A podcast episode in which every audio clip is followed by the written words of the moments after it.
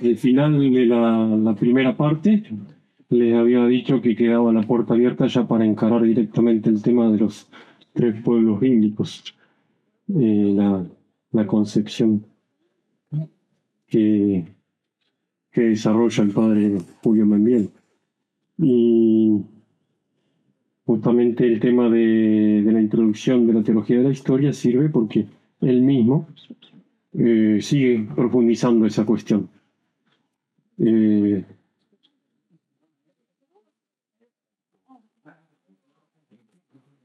Ya dentro de su propia, la misma obra, de precisamente una que se llama Los tres pueblos bíblicos en la, en la lucha por la dominación del mundo suena como, una, como si fuera una guerra, ¿no? Pero en realidad es el título del libro eh, tiene un sentido más profundo, como les decía antes, cuando vimos la, eh, la teología de la historia de San Agustín, cuando escribe la ciudad de Dios, él dice claramente que son ciudades en un sentido místico, en un sentido de cosmovisión, y que están mezcladas. Entonces estos tres pueblos bíblicos no necesariamente se encuentran eh, identificados ni con una tribu, ni con un clan, una nación, que sí muchas veces es encarnado por alguna de estas entidades sociológicas, pero no se identifican necesariamente. Un ejemplo típico justamente lo dio el, padre Fredes en el sermón de hoy, con la lectura de,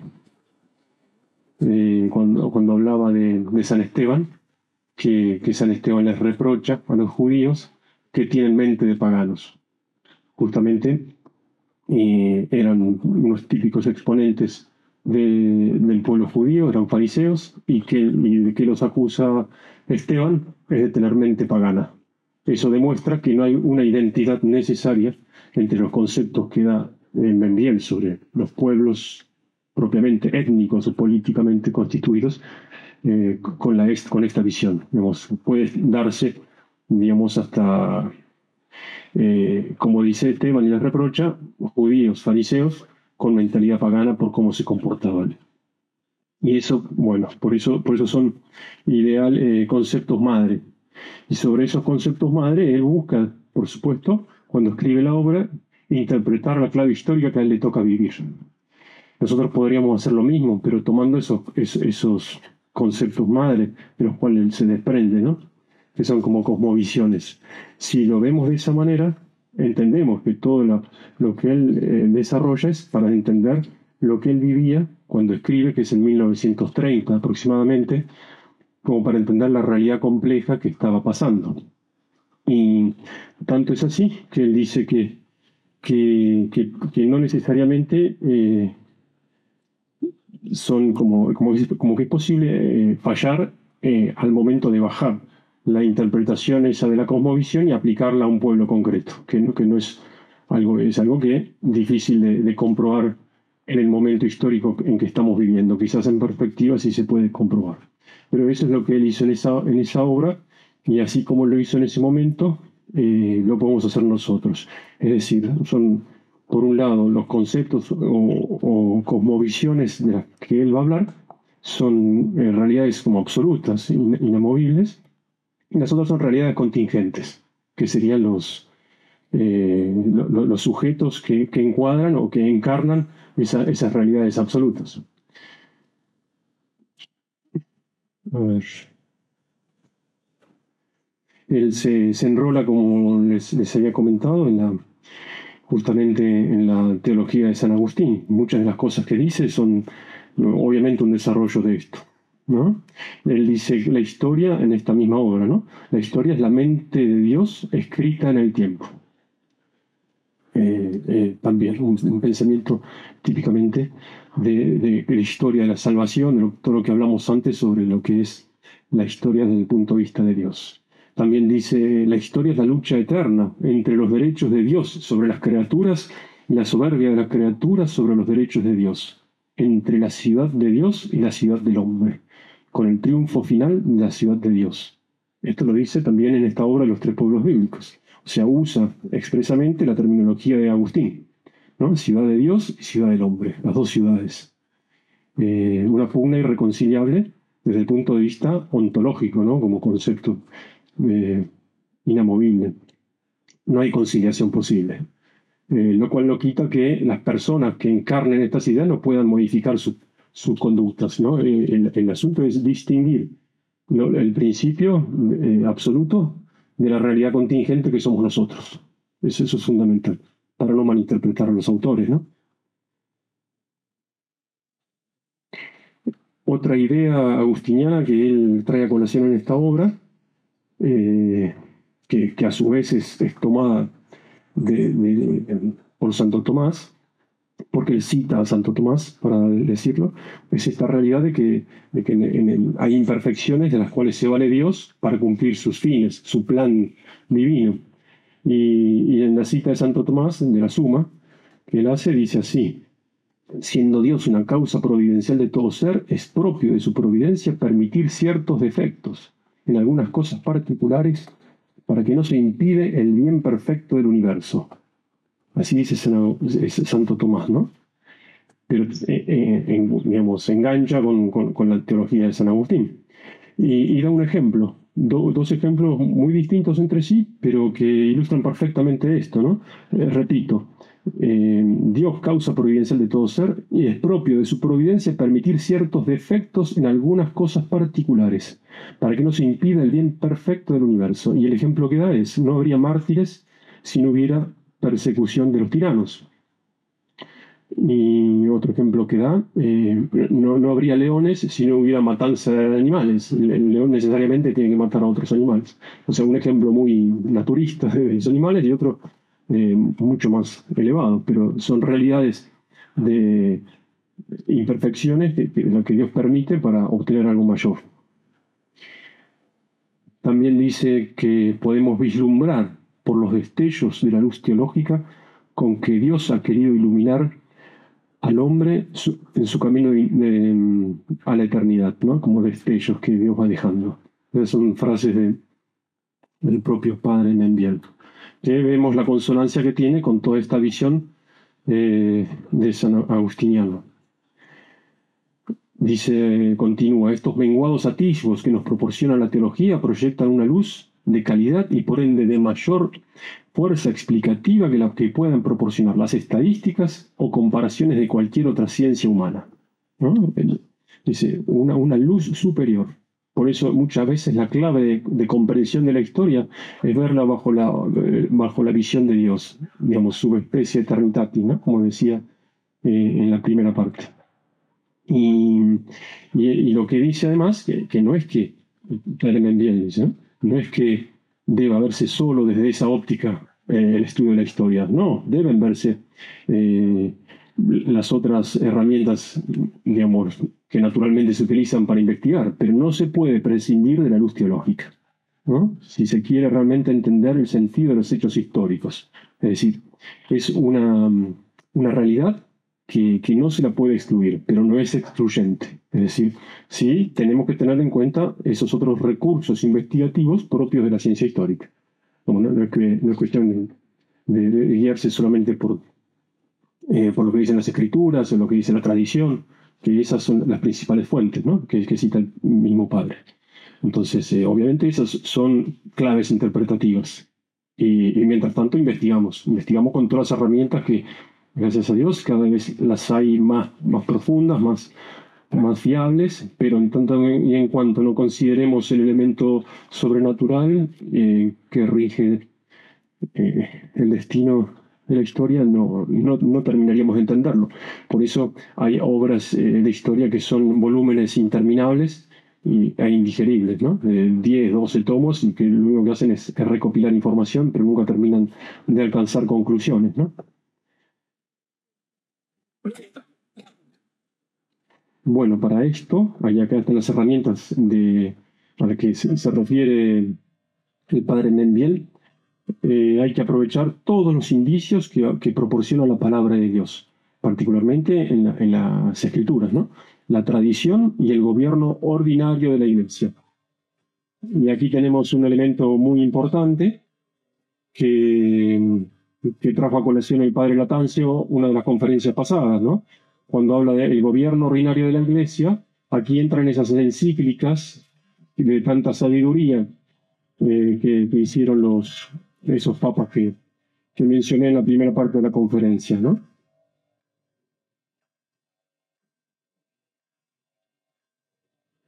Bueno, esto como, como principios así, eh, como las herramientas, eh, los principios rectores con los cuales él va a guiarse para llevar adelante su pregunta es eh, si se puede restaurar la cristiandad.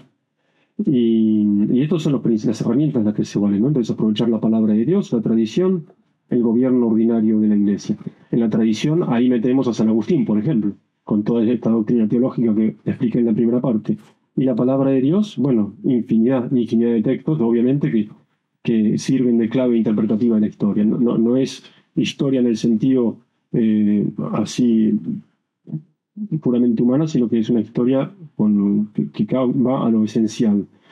Eh, hay una- un artículo del, del padre Domenech que justamente da una clave al respecto, eh, de cómo habla de principios hermenéuticos. El artículo justamente se llama sobre los misterios, el misterio de la división generada a partir de Babel, de la Torre de Babel. Es un episodio histórico que ocurrió realmente, él lo, afirma así, dice cómo entender eh, las menciones de las escrituras. Él dice que los libros sagrados contienen historia, pero no en el sentido moderno de la palabra, esos sentidos que hemos visto racionalista o puramente empírico, sino que en realidad cuentan en lenguaje sencillo verdades fundamentales, ¿eh? A lo esencial, a lo fundamental. Entonces, eh, vemos cómo, se, cómo convergen, digamos, la, la preparación que hace del, del tema el mismo Padre Membier con, con lo que dicen los padres de la Iglesia, los documentos de los papas eh, de esos que mencioné antes, ¿no? León XIII, Pío X, Pío XI particularmente. Bueno, vamos pasando, pasando los hojitas.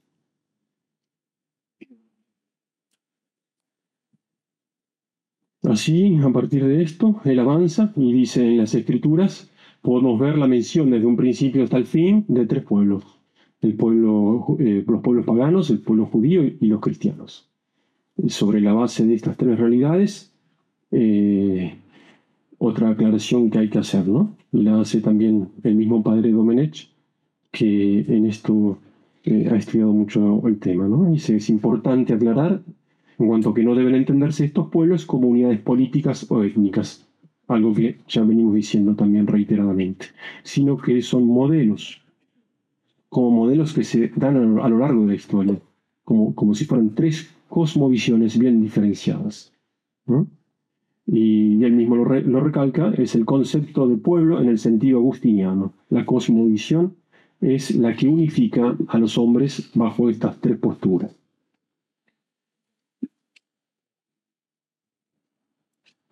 Bueno, otra, mm, otra digresión que, que esto lo vengo haciendo desde la primera parte, que estas cosmovisiones no son ajenas a nuestra postura personal. Nosotros mismos tendremos a lo largo de nuestra vida, o la tenemos quizás ahora, algunas de estas tres, algunas consciente o inconscientemente. Y, bueno, y para entrar en, cada una de ellas, eh, es importante relacionarlas con un concepto fundamental que es el concepto de ley. Eh, un- un- una cuestión que pareciera que, digamos, que tiene que ver con todo esto, pero bueno, la ley, si entendemos lo que significa realmente el concepto de ley, vamos a ver que eh, Dios se ha valido, digamos, pedagógicamente a través de la ley como algo formativo, como algo ejemplar, porque la ley es eso en definitiva, es eh, algo que cumplir o que se debe, algo que no se debe eh, quebrantar o algo que se debe hacer. ¿no? Entonces, para eh, focalizar sobre cada uno de estos pueblos, nos va a dar el Padre Mendiel tres clases eh, de leyes, ¿no? Eh, y las identifica con estos pueblos y la perversión o tergiversación que cada uno de estos pueblos hace de la ley. Y las leyes a las que se refiere concretamente son la ley natural, algo ya habrán oído sobre, sobre el tema. Después viene la ley, la ley, la que se llama la ley antigua, que sería la, la ley mosaica, la que Dios ha revelado al pueblo elegido. Y después la ley nueva, que es la que se manifiesta en Cristo. Eh, la primera se identifica con los pueblos paganos, la ley natural, la segunda con los pueblos, eh, el pueblo judío, la mosaica, y la ley nueva es la de la cristiandad, la del pueblo cristiano, mejor dicho. Pero para poder entrar en cada una de ellas y así ver la cosmovisión que refleja cada una de estas visiones, tenemos que ver qué es la ley. Y primero, como principio general, siempre basándonos en la definición de ley que da Santo Tomás, que es muy importante porque, digamos, eh, en todas estas cuestiones siempre ha sido, digamos, el ápice de, la sabiduría, ¿no? A quien tenemos que acudir para dilucidar cualquier, clarificar cualquier cuestión. Como definición de la ley en general es un principio eh, de la razón, o sea, de la inteligencia, en orden al bien común, ya también han visto algo de lo que es el bien común con el padre Latancia, y promulgada por quien tiene a su cargo el cuidado de la comunidad. Bueno, esto lo tenemos que aplicar también a todo. El mundo, el universo, está regido por una ley, donde hay una, razón, que es la sabiduría divina, que quien la ha diseñado a esa criatura, todo el universo, la diseñó y, le ha establecido eh, ciclos, eh, la astronomía, la vida de los animales, los, todo, todo, todo está regido por esa sabiduría divina, con lo cual eh, es el, dentro de este concepto el quien tiene a cargo el cuidado de la comunidad, no es ni más ni menos que Dios, que es el dueño, el, que generó, el que conserva y a quien eh, vuelve toda la creación. Digamos, tiene sentido desde ese punto de vista. Entonces, podemos definir a la ley eterna, a partir de esa definición general, como la, razón de la sabiduría divina, ¿no? La sabiduría divina en cuanto dirige todas las acciones y movimientos de las criaturas. Todo, todo lo, que es creado está regido por la sabiduría divina. ¿Esto para qué? Para llegar a la ley natural. La ley natural, que de eso sí quizás ya habrán escuchado eh, más, porque los que estudian abogacía, bueno, eh, la ley natural y, el moral se, usa más también, se menciona más en el catecismo, es, eh, es la participación de la criatura racional en la ley eterna. Es decir, así como les dije, Dios gobierna todo, gobierna también eh, a las criaturas racionales. Y en cuanto en la criatura racional nosotros participamos de la ley eterna a través de la ley natural, grabada en nuestro corazón.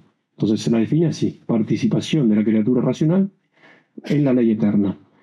Después hay una explicación mucho más, eh, un poquito más larga, en Veritatis Splendor, que es una encíclica de Juan Pablo II, que es muy luminosa, es fundamental leerla. Eh, y bueno, esto dice así, la ley natural está escrita y grabada en el ánimo de todos los hombres y de cada hombre. Ya es una, bien pedagógico el lenguaje, ya no es otra cosa que la ley que no es otra cosa que la misma razón humana que nos manda a hacer el bien y nos intima a no pecar. La ley natural es la misma ley eterna, incita en los seres dotados de razón que los inclina al acto y al fin que les conviene. Es la misma razón eterna del Creador y Gobernador del universo. ¿no? grabada en nuestro corazón. Bueno, y esto en cuanto a la, la ley la ley natural. ¿Por qué se entronca con, con, los pueblos paganos? ¿no? Y, acá es donde empezamos a hacer la asociación de la cosmovisión que se califica como pueblos paganos con la ley natural.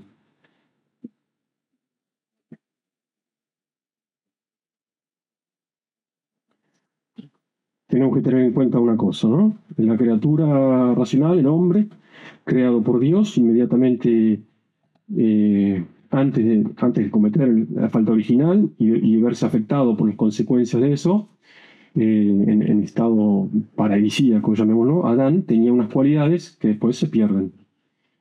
Y, eso es importante tenerlo en cuenta, porque el padre también lo desarrolla y se los, se los voy a comentar ahora. ¿no? Primero, la razón del hombre estaba eh, absolutamente subordinada a la, eh, a Dios, no, no, había, digamos, estaba sometida a la razón. Eh, y esto era como un efecto de la gracia, la gracia que imperaba en el hombre. Y eso aseguraba la sujeción. y la consecuencia inmediata de esta sujeción de la razón por la gracia hacía que las facultades inferiores del hombre estuvieran a su vez sujetas a la razón, con lo cual eh, era, eh, podía discernir más claramente todo, ¿no? Y el cuerpo sujeto al alma, eso le daba integridad, eh, impasibilidad, no, no, se enfermaba, no, no, sufría la muerte, tenía el privilegio de la inmortalidad. Y con esto podía conocer la realidad objetiva y llegar a conocer incluso realidades inmateriales como su propia, la existencia de su propia alma y la existencia de Dios. Pero a su vez Adán tenía un trato íntimo con, Dios, porque era un trato habitual, ¿no? Paseaba por, para eso nos lo cuentan, eso, ¿no? Esa imagen de que paseaba por el paraíso y cuando se esconde era el, paseo matutino eh, o, de la tarde, ¿no? Y ahí es donde sabemos que por esta razón también le había sido revelado el misterio trinitario y la encarnación, ¿no? y lo que era la gracia. Todo, realidad. Entonces había un complejo de realidades naturales y sobrenaturales que, que completaban digamos, el alma del hombre, su capacidad de conocimiento de una manera formidable. Es, esas, eh, todo eso se ve oscurecido por el pecado original.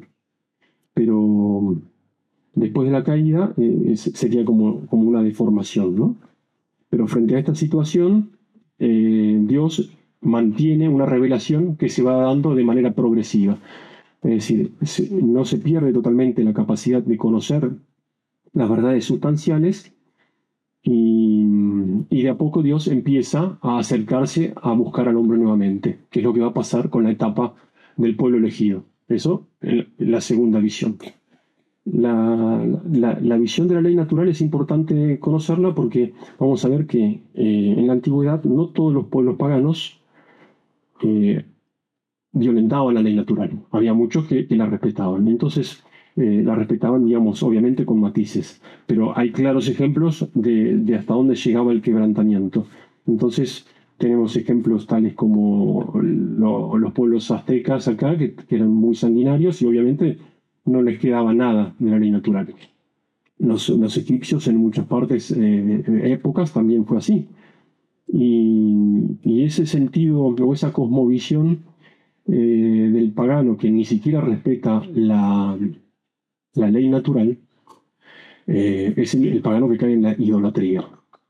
Que había pueblos paganos que reconocían la existencia de un solo Dios creador por el, solo uso de la recta razón. Podían alcanzar a, descubrir esa realidad. Eh, de hecho, la, existencia las pruebas de existencia de Dios son medios de, la razón, ¿no? Entonces eso se podía alcanzar. Y, cuando el padre Membiel identifica a estos pueblos paganos con un ejemplo moderno, toma un ejemplo que le tocaba vivir en esa época, que era el auge del nazismo, que era un típico eh, desnaturalización de, los pueblos paganos. Y él nos va a dar una serie de ejemplos que marcan cómo ellos reflejan esa, esa desnaturalización, ¿no? esa idolatría, esa divinización del poder. Son todas características propias de, del paganismo que pervierte la ley natural.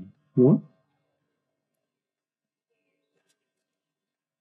Contrariamente a, a estos pueblos que que pervierten totalmente la ley natural, había algunos que conservaban principios fundamentales de la ley natural y que hasta han podido eh, registrarse en situaciones de, de muy reciente data, ¿no? Tenemos investigadores que han llegado, digamos, así como en América tuvimos pueblos eh, aborígenes sanguinarios que no, no, no, les quedaba nada de la ley natural, los hubo, en, por ejemplo, en Tierra del Fuego, poblaciones que, reconocían la existencia de un Dios creador distinto y trascendente de la propia creación, es decir, no había un inmanentismo, no había deísmo.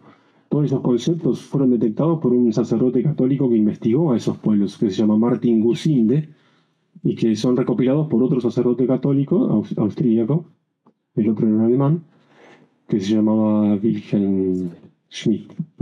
Y en esa recopilación nos demuestra cómo se mantuvo intacta a lo largo de, siglos, porque estas recopilaciones son de principios del siglo XX, como en pueblos muy primitivos se conservaba la ley natural, eh, eh, a pesar del transcurso del tiempo, ¿no? Y que y eso desmentía completamente todo el, evolucionismo cultural que nos hace asociar eh, la prosperidad de la humanidad desde un punto de vista material como, como algo siempre, digamos, no es, que, no es que no sea algo bueno, lo es, pero no necesariamente va de la mano de, de, un progreso espiritual.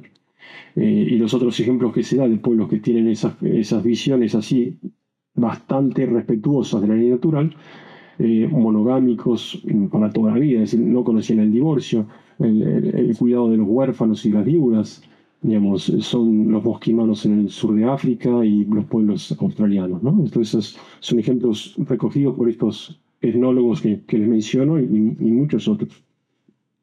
Pero como es un discurso que va contrario al evolucionismo, el evolucionismo que, que en realidad no existe como tal, eh, y el evolucionismo cultural, que también trata de, hacer creer que vamos en un progreso constante culturalmente y que vamos para... Eh, demuestra todo lo contrario. Pueblos que, que viven con un arco y flecha tenían unos conceptos de valores morales mucho más altos que pueblos que tenían mucha más avanzada civilización, ¿no? O sea que no, no, va de la mano eso. Eh, y eso en cuanto a, los pueblos paganos. Hay una recopilación que hizo el autor Lewis, que es conocido, C.S. Lewis, de ejemplos extraídos de, distintos lugares en donde se ve cómo se ha, eh, bueno, acá hay esto una lista, ¿no? Eh, de distintas partes y distintas épocas. O a Cicerón, que eh, anterior a Cristo, con lo cual es parte de la cultura romana, y que, por ejemplo, decía, la naturaleza y la razón ordenan que nada inconveniente, nada afeminado, nada lascivo deba ser hecho o pensado. El mismo Cicerón dice, la naturaleza produce un especial amor a la prole. ¿no? Eh, lo cita también a, Confucio, bueno, el propio padre Membiel cita a los brahmanes de la India como ejemplos de situaciones de pueblos paganos que tienen respeto por la ley natural. Eh, la tergiversación que a él le toca vivir y que él, ejemplifica en, varios casos eh, el nazismo, le toca vivir como, como es un pueblo paganizado. La deificación del poder, eh, que en definitiva no es otra, otra cosa que, que la idolatría. Eh, sobre la ley natural, bueno, hay muchísimo para decir. La encíclica Fides et Ratio también lo dice. Dios ha puesto en el corazón del hombre el deseo de conocer la verdad. Y en definitiva, de conocerle a Él, para que, conociéndolo y amándolo, pueda alcanzar también la plena verdad sobre sí mismo. Y ahí sigue diciendo que esto está en los pueblos de todos los tiempos. Una simple mirada a la historia antigua muestra con claridad cómo en distintas partes de la Tierra, marcadas por culturas diferentes, brotan al mismo tiempo las preguntas de fondo que caracterizan el recorrido de la existencia humana. ¿Quién soy? ¿De dónde vengo? ¿A dónde voy? ¿Por qué existe el mal? ¿Qué hay después de la vida?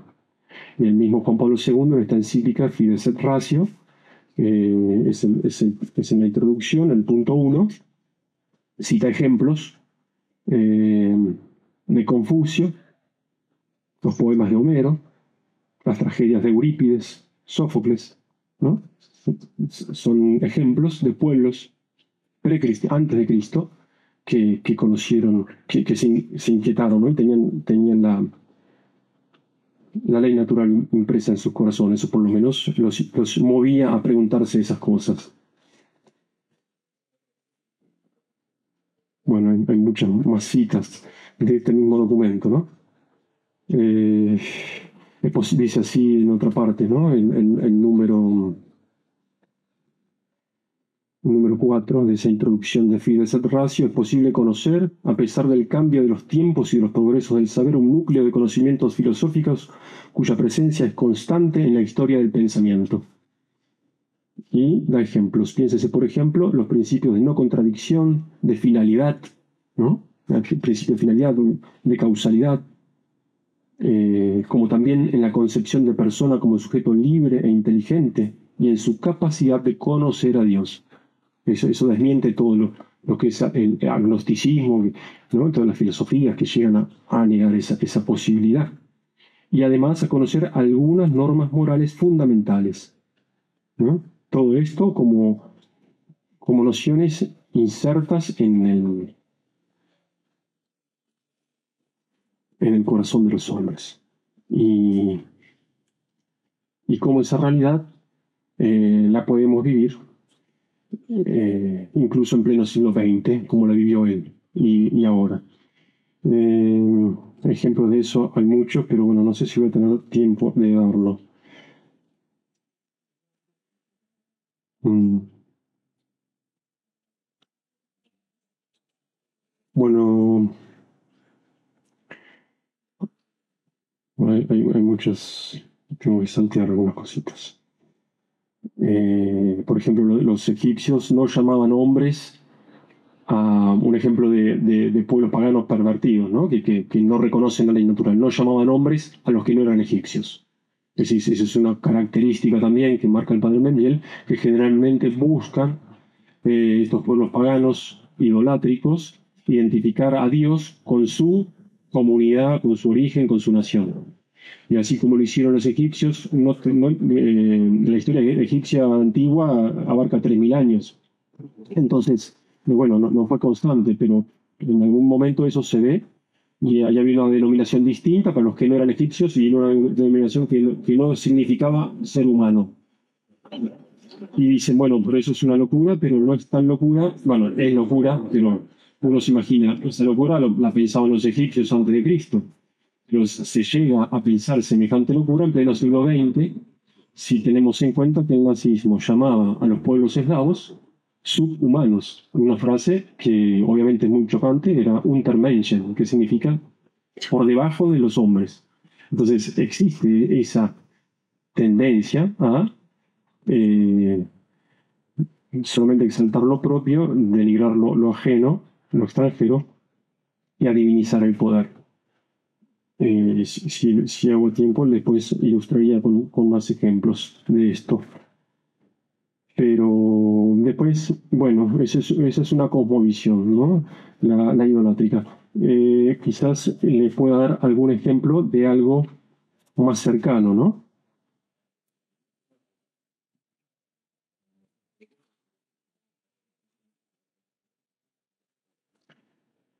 Eh, sí. Quizás sí, es, esto de la idolatría, divinización del poder, no, admitir una religión universal, sino solamente local, eh, exaltar a algunos hombres en desprecio de otros. Digamos, eh, en algunas poblaciones también se ve mucho más modernamente eh, naciones europeas tienen estas características en algunos casos, ¿no? El sentimiento de superioridad de una raza sobre la otra no es algo privativo del, de la ideología nazi, sino que lo fue por mucho tiempo del Imperio Británico, ¿no? Eh, considerándose a ellos mismos superiores y ellos les han permitido, sin el más mínimo remordimiento de conciencia dentro de su religión nacional, de hecho tienen una religión nacional, la anglicana, eh, masacrar a poblaciones de zulúes, sudaneses, eh, en África, porque eran eran indígenas, ¿no? no, tenían problema de conciencia en eso. Entonces no, no, tenemos que acudir solamente al ejemplo del nazismo, eso se puede dar en civilizaciones de, de tradición eh, demoliberal como es la anglosajona. Los mismos norteamericanos, cuando exterminan a las pilas rojas eh, en su conquista del oeste, no hay ningún eh, escrúpulo moral, no hay ninguna condena en absoluto, ni la hay, ni remordimiento. Y, bueno, y el racismo que han vivido hasta el 1960 y pico, con eh, expulsiones de casa de negros, eso es una realidad que se vive en el sur de los Estados Unidos, dejándolos ¿no? durante unos días eh, en un lugar de campo de casa y después a salir a casa, esas cosas por el estilo. Entonces, eh, a veces focalizamos determinadas ideologías malignas, ciertamente malignas, pero cualquier eh, ser humano puede caer en eso, y cualquier cultura, digamos. por eso son cosmovisiones, y no, y no podemos focalizarlas en un solo lugar. eso no va al desmedro de, la bondad y lealtad de grandes eh, santos ingleses, por ejemplo, como el cardenal Newman, eh, el, padre Federico Faber, está lleno de, santos y, anteriores también, ¿no? Y, y, ellos precisamente vivieron esa época Eh, bueno, es interesante el cardenal Newman cómo se escandalizaba de la, hipocresía de la aristocracia británica, ¿no? Eh, es interesante sus, sus sermones al respecto, porque él lo denunciaba. Eh, pero son cosmovisiones que se pueden presentar en todos lados. Por eso lo tenemos que ver de esa manera. La cosmovisión de los pueblos judíos. Bueno, eso es, eso es también que, que, quizás para, para, una conferencia sola, ¿no? Pero vamos a sintetizarlo como que la ley antigua es como la, manifestación explícita de Dios a un pueblo que ha elegido, la historia de Abraham, si la, recuerdan, eh, indicando un camino y que ese camino coincide en, su contenido sustancial con la ley natural. Pero a su vez le da una profundidad teológica que le permite transitar ese camino con más seguridad. Y esa profundidad teológica que le da es hacerles ver al pueblo elegido explícitamente a través de los patriarcas, de los profetas, hacerles ver, que cumplir la, ley natural además eh, agrada a, Dios y, quebrantarla desagrada y ofende a Dios. Entonces ahí ya eh, le da un, peso mayor. Y, esa es la ley antigua, la ley, el decálogo eh, los diez mandamientos tienen su, correlato con la ley natural, pero que son escritos en, lo que se llama la ley divina positiva, ¿no? Dios que le da al pueblo elegido una ley para que, para que la siga y para que siga más fielmente la, ley natural. Y, además, eh, por inspiraciones o por digamos, la propia naturaleza del pueblo judío quizás se lo, se lo demandaba, preceptos ceremoniales que en tanto y en cuanto se subordinaran a los preceptos fundamentales del decálogo, que están respaldados por la ley natural, eh, que ayudaban a cumplir, ayudaban ciertamente a cumplir con la ley natural. El problema era cuando esos preceptos ceremoniales empezaban a ser motivo de enredo tal que eh, se ponían, y se ponían al mismo nivel que el precepto fundamental del decálogo. Entonces una reglamentación ceremonial eh, accidental, secundaria, se ponía al mismo nivel que una reglamentación eh, de orden natural como por ejemplo nuestro Señor que les reprocha, el, creo que se llama el Corban, que era un impuesto que ellos ponían y de esa manera se depositaban en el templo y se, veían liberados de asistir a sus padres. ¿no? Sería como la aplicación de, de, la ley del geriátrico modernamente. ¿no? Yo cumplo con, con mi obligación eh, con el templo, así que no tengo por qué obligarme a mantener a, y eso es, una, es algo del derecho natural, la, asistencia, sobre todo a nuestros progenitores, ¿no? nuestros padres. Bueno, progenitor es una palabra, lamentablemente, esas, eh, esas típicas contaminaciones de, que, eh, ¿no? del, mundo en que vivimos, ¿no? Eh, esas, palabras muy técnicas, son los padres, son los padres. Y honrar al padre y madre no, no puede llevar a, a su derivación a esas residencias para personas mayores. Bueno, esos eh, preceptos accidentales se ponían al mismo nivel y, derogaban un, precepto fundamental. Y ahí es donde empieza a tergiversarse la ley mosaica. Eh, había preceptos judiciales. Porque todo estaba regido a la luz de los mandatos de Dios, entonces la, ley civil también estaba incluida eh, en esta ley antigua si leemos eh, el Deuteronomio, no sé si exactamente eh, ahí o el Éxodo, bueno, todo esa, es el Pentateuco, eh, que se atribuye a Moisés, hay montones de normas judiciarias. No, es, otro libro, no, recuerdo cuál es, donde hay un montón de, incluso con las penas para cada delito. Bueno, y esa tergiversación eh, lleva a, a ver todo carnalmente. Y esa, y esa es la gran tentación de, eh, de esta cosmovisión que se identifica con el pueblo judío, pero que también, así como ejemplamos con, ejemplarizamos con los pueblos paganos, puede estar en cualquier otra nación, incluso en los cristianos. Y es la gran tentación del mesianismo político. ¿no? Mesianismo político que en este caso eh, se lo identifica también con el comunismo, pero porque también era una realidad política que vivía Membier en esa época.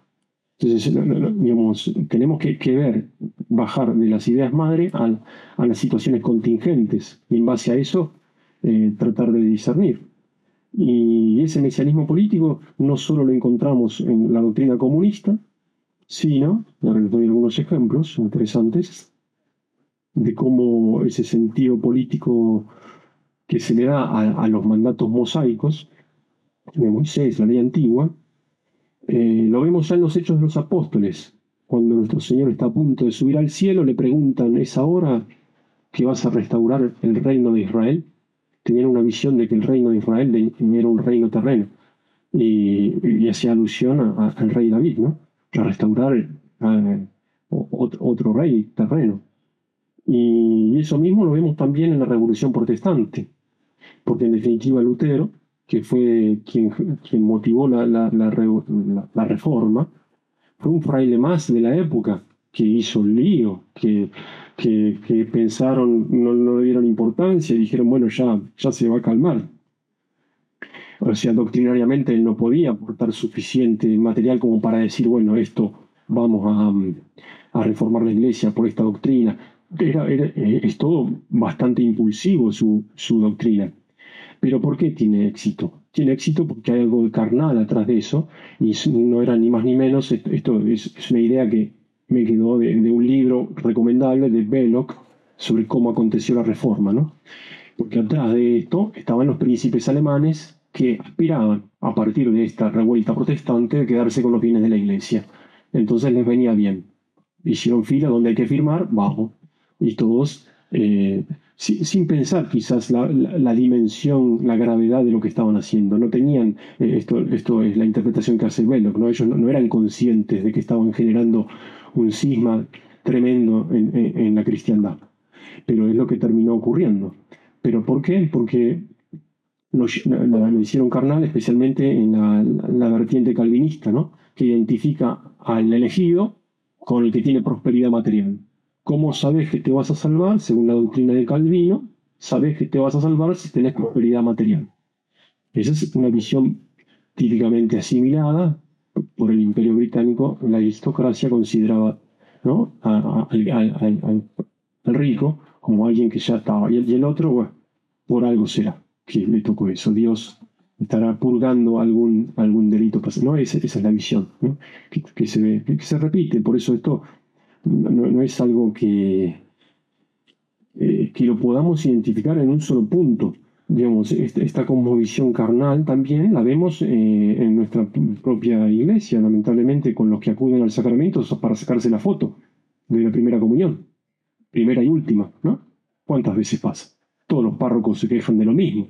Vienen 100 chicos a la primera comunión y a, los dos domingos, ¿dónde están?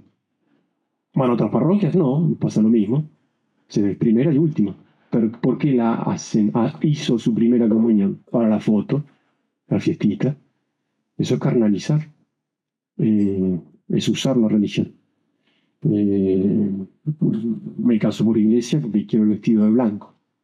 Y, bueno, y así, un montón de cosas. Hasta, bueno, igualmente enhorabuena, la gracia hace sus efectos, pero yo, digamos, no hay que juzgar las intenciones nunca, pero es cómo lo hemos encarnado. Eh, las situaciones que se describen en esta, en esta cosmovisión eh, que, se identifica con el pueblo judío, pero que se puede manifestar en, en infinidad de situaciones, con los protestantes, en la Iglesia Católica. Eh, el progresismo dentro de la Iglesia Católica, eh, donde pretende ser inclusivo con todos, con lo cual es exclusivo de todos, porque al, ser inclusivo de todos, estamos anulando eh, la noción de gracia. Ya, es todo lo mismo. Entonces, si, si, nadie comete pecado, digamos, todos estamos, todos estamos somos la gracia, entonces es lo mismo estar que no estar. Entonces, ¿para qué queremos incluir a todos si, si, si en el fondo eh, igual se puede salvar eh, fuera de la iglesia, siendo un, buen vecino. Esa es la, visión eh, del progresismo y por eso no se sale a misionar, la principal consecuencia de esa, de esa visión. porque no hay fe eh, en el efecto de la gracia y, sus medios, eh, los sacramentos como, como medios de transmisión, no se cree. Son, son, ritos vacíos. Y eh, son los ritos, es como, como los ritos de los judíos, que se quedaron con el, con el rito del lavado de manos y Jesús muchas veces se los reprocha. ¿no? Cuando, cuando comieron los panes ¿no? estaban preparados para el altar, dice, cuando hizo falta, no sé, no sé si era David o quién, dice, tuvo y comió de esos panes que, eran sagrados. O, cuando le dicen que, eh, que, no puedes curar en un sábado, ¿y qué, acaso no sacas al burro del pozo el sábado? Hipócrita, dice. Bueno, esa hipocresía, esa carnalización de, la ley eh, de Dios, esa, ley que Dios nos da para ayudarnos a cumplir la ley natural, que se ve reflejada en, en, la ley mosaica en, el Antiguo Testamento, y que, se planifica en, me faltaba decir, la ley nueva, que es la que nos promulga Cristo, que, viene por el mismo Cristo, por los sacramentos, primero la gracia del mismo Cristo que se encarna, ¿no? Y como, como medio principal. Eso, eso es, quiero decirlo tal como lo dice el, padre Membiel, para no, para no meter la pata. Eh, bueno, él habla de la ley nueva, ¿no? La ley nueva es principalmente la gracia del Espíritu Santo comunicada por Cristo. ¿no? Esa gracia que, eh, que nos trae Cristo, comunica el Espíritu Santo, pero trae Cristo. Y secundariamente es una norma externa, requerida por la naturaleza del hombre y de la Iglesia. Eh, se refiere acá a la Sagrada Escritura, los Evangelios en particular, recalque, y los sacramentos como, como medio eh, la recepción de, esa gracia. Entonces, en tanto y en cuanto no, no, no vivamos estas dos realidades, ¿no? La, gracia recibida del mismo Cristo, a través del, Espíritu Santo que nos lo trae, y eh, los canales eh, que son los sacramentos, ¿no? y la lectura de, la Sagrada Escritura, son fuentes de, de gracia, o los medios con los cuales llega la gracia. Él también nos explica cómo que la, ley nueva perfecciona la ley antigua. Todos esos mandatos que tenía el decálogo de Moisés y, e incluso las normas ceremoniales se ven todas perfeccionadas, no abolidas, sino perfeccionadas, llevadas a un grado de, plenitud con la ley, la ley de la gracia. Y, y eso son los pueblos cristianos que también, como cosmovisión, según lo mismo recién, se pueden carnalizar y caer no en mesianismo político propiamente, pero sí eh, en la visión mundana.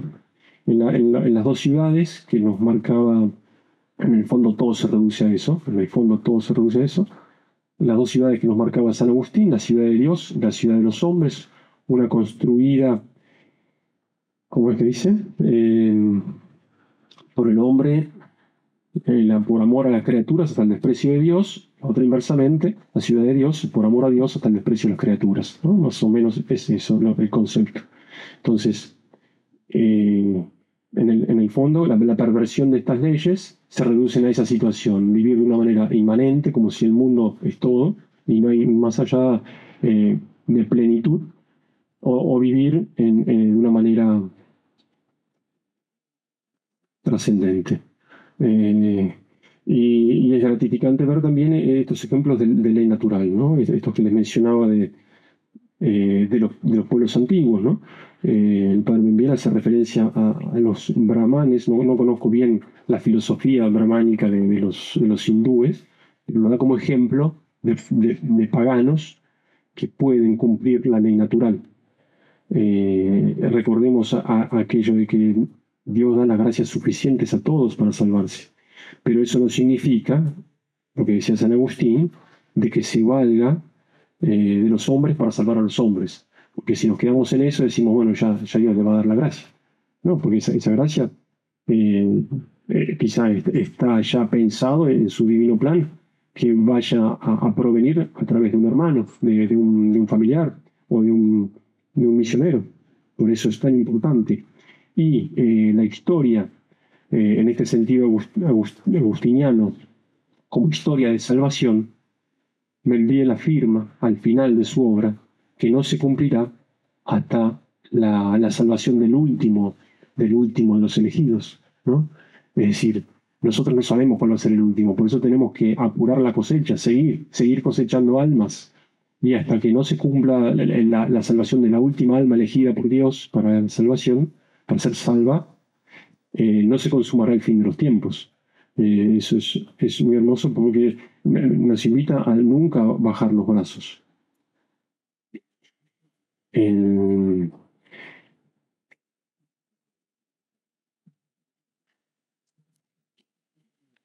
leerles otra cosa sobre, sobre estas tradiciones que, se transmiten a partir de la ley natural, ¿no? Eh, que tiene que ver con lo, de la tradición y cómo los pueblos, eh, los pueblos primigenios, algunos conservaron, casi diríamos milagrosamente, porque realmente es increíble que ocurra así, pero ha ocurrido, eh, mandatos que vienen desde los primeros padres. Esto nos lo, nos lo explica Joseph Pieper en el concepto de la tradición, dice. La sola, solo la célula central de eso que es recibido y transmitido, solo la tradición sagrada que es el núcleo de toda tradición, eso solo debe obligatoriamente, obligatoriamente, ser recibido y transmitido sin cambio. Si no me lo puedo quedar, tengo que transmitirlo. Porque ha brotado de fuente divina y ninguna generación, ningún individuo, por genial que sea, puede añadir nada válido de su propio fondo. Yo, le agregaría ni quitar nada, ¿no? Obviamente, eso mismo. No se puede hablar de ruptura y pérdida de tradición mientras ese núcleo central no deje de transmitirse. Fíjense como Piper dice, debe obligatoriamente nosotros recibirlo, ser recibido y transmitido. Entonces es, es así. Eh, sobre todo, bueno, si, queremos vivir coherentemente de la, la fe que hemos recibido, hemos recibido a veces prendida con alfileres, como sea, pero eso es cuestión de echarle agua y crece, hay que regarla. Eh, no, no, nos durmamos en eso. Y después, bueno, ejemplos, ejemplos eh, de cómo se puede pelear contra esto un ejemplo magnífico de los obispos alemanes que resisten al deificado jefe de su nación, deificado eh, literalmente. Literalmente les voy a dar un ejemplo de cómo eso lo, podemos ver en, un cuadro. Un cuadro que es ilustrativo, es muy chocante, porque el cuadro en sí no dice nada. Pero ahora cuando les, diga cuál es el título del cuadro, se van a dar cuenta cómo se puede caer en esa idolatría del poder eh, humano. El cuadro representa a Adolfo Hitler declamando en uno de sus primeros discursos cuando se fundaba su partido. Y todos esos cuadros muy realistas, con caras muy expresivas, caras de asombro, de concentración, gestos, todo, las luces y sombras. Todo bien hecho, técnicamente no sé, no soy experto, pero impresiona. Pero lo que más impresiona es el título que dicen al principio era la palabra. ¿Por qué? Porque era un famoso orador y arrancó con discursos. ¿Y qué hace? Está robando, está poniéndose en el lugar de, del Logos de Cristo. En el ese es el título, es blasfemo, ¿no? Pero ahí vemos cómo la idolatría se llega a tales extremos. Y eso pasó hace, estamos en 2023, pasó hace 100 años. No es algo que hicieron los egipcios que, que adoraban al faraón que lo hacían, ¿no? Que lo hacían. Eh, pero vemos cómo eh, la naturaleza humana puede despistar en cualquier momento. Y bueno, y hoy día eh, esas claves de interpretación que nos dan en piel, sería interesante hacerlas, pero nos vemos superados, ¿no? Eso de, Pero son claves importantes. La ley natural, la ley mosaica bien entendida en cuanto, es decir, en cuanto es coadyuvante a la ley natural, me faltó decirles, por ejemplo, que la ley mosaica, la ley mosaica los preceptos ceremoniales, ¿por qué tenían tanta ceremonia con, los sacrificios, los rituales, con todo el pueblo judío? Porque de esa manera se hacía más gráfico, porque eran muy carnales ellos, entonces necesitaban que ese precepto, digamos, natural, quizá intangible, grabado en su corazón, tuviera una manifestación externa. Entonces el rito estaba en función de eso pasó que el rito terminó siendo al mismo nivel, pero tenía una función para evitar caer en la idolatría. De hecho, Moisés cuando baja con las tablas de la ley, enfurecido que las rompe, se los encuentra a, todo su, su pueblo adorando un becerro de, eh, un becerro de oro, ¿no? Y, bueno, hay, todo un, estudio de cómo, cuándo empieza a ocurrir esa tergiversación, pero cada pueblo puede tener su tergiversación de, su, de su misión. Y, Moisés, que era un líder fuerte, los, tuvo en un puño y, no pasó. Pero cuántas veces dijo no doy más, ¿no? Y sin embargo siguió. Y, ocurre que, después, eh, esto fue en 1200 antes de Cristo, cuando salen de Egipto en el año 6, siglo VI, año entre 600 y 500 a.C., cuando son deportados a Babilonia por prevaricaciones en que habían incurrido. Acá tenemos en cuenta todo el, concepto de, ascético, ascético de la historia. Dios a veces permite males a niveles nacionales para purificar. Eh, esa purificación no solo no dio resultados, sino que terminaron peor, porque trajeron los ídolos de Babilonia cuando fueron deportados por Nabucodonosor. Es decir, eh, pero bueno, eh, son los misterios de los planes del plan divino, ¿no? ¿no? podemos indagar, pero sí podemos tratar de, de, barruntarlo, ¿no? De, esas, son como atismos, eh, es la palabra que usa el padre Mendira en un momento, son atismos de luz que nos permiten ir viendo la, historia de la salvación. Y bueno, ejemplos hay, hay infinidad, no, no, quiero abundar en eso. Si bueno, ejemplos de valentía les estaba por decir. Padre Kentenich, eh, fundador de, ¿no? de Schoenstatt, que le tocó vivir el contexto del nazismo con toda su crudeza. A él eh, lo están por, por encarcelar, porque él predicaba. El sacerdote que predicaba la verdad era molesto al régimen y se lo perseguía, primero para que se calle y si no se callaba, para deportarlo. Y cuando deciden hacerlo, la, policía se ocupaba de, estas cuestiones, toman sus exámenes médicos para ver si está en condiciones de, ir a un, trabajo, a un campo de trabajo forzado y sale apto a pesar de que tenía unos pulmones destrozados, una salud muy deteriorada y parece que el, nivel de actitud era muy laxo adentro. Y, y gente de la congregación Schoenstatt eh, advertido de eso, dicen, pero esto es imposible, usted no puede trabajar ahí ni dos días, que se va a morir. Y, les pide, eh, le pide la gente, padre, tenemos un contacto, otro médico, que lo puede revisar, le daría otro turno, y cuando vea lo que usted le va a decir como que no apto. Y él dice, me vengo preparando para esto hace mucho tiempo, la voluntad de Dios se me está manifestando de esta manera, la decisión la han tomado, no quiero torcer esa voluntad de Dios. Y les dice que no. Y él termina yendo a, creo que es Dachau, donde, donde va, sobrevive, pero es una fuente de consuelo inmenso para los demás prisioneros. Entonces, él lícitamente, porque realmente era ilícita su deportación, era ilícita ya la medida, era ilícita la revisación médica mal hecha, podía decir, no, pido revisión de, lo que dijo el médico anterior. Dijo, yo esto me ha costado una lucha interna y, ya lo acepté. no vuelta atrás. Esa valentía, digamos, de un hombre ya grande, ¿no? Valentía esa que también se ve reflejada en muchos otros sacerdotes alemanes que lo enfrentaron. El obispo Kahler. Las puertas del infierno no prevalecerán contra la iglesia, dice. No lo consiguieron los césares desde el trono de la antigua Roma pagana, no lo conseguirán quienes predican un paganismo en Alemania. ¿no? Acá lo, identifica concretamente con el paganismo.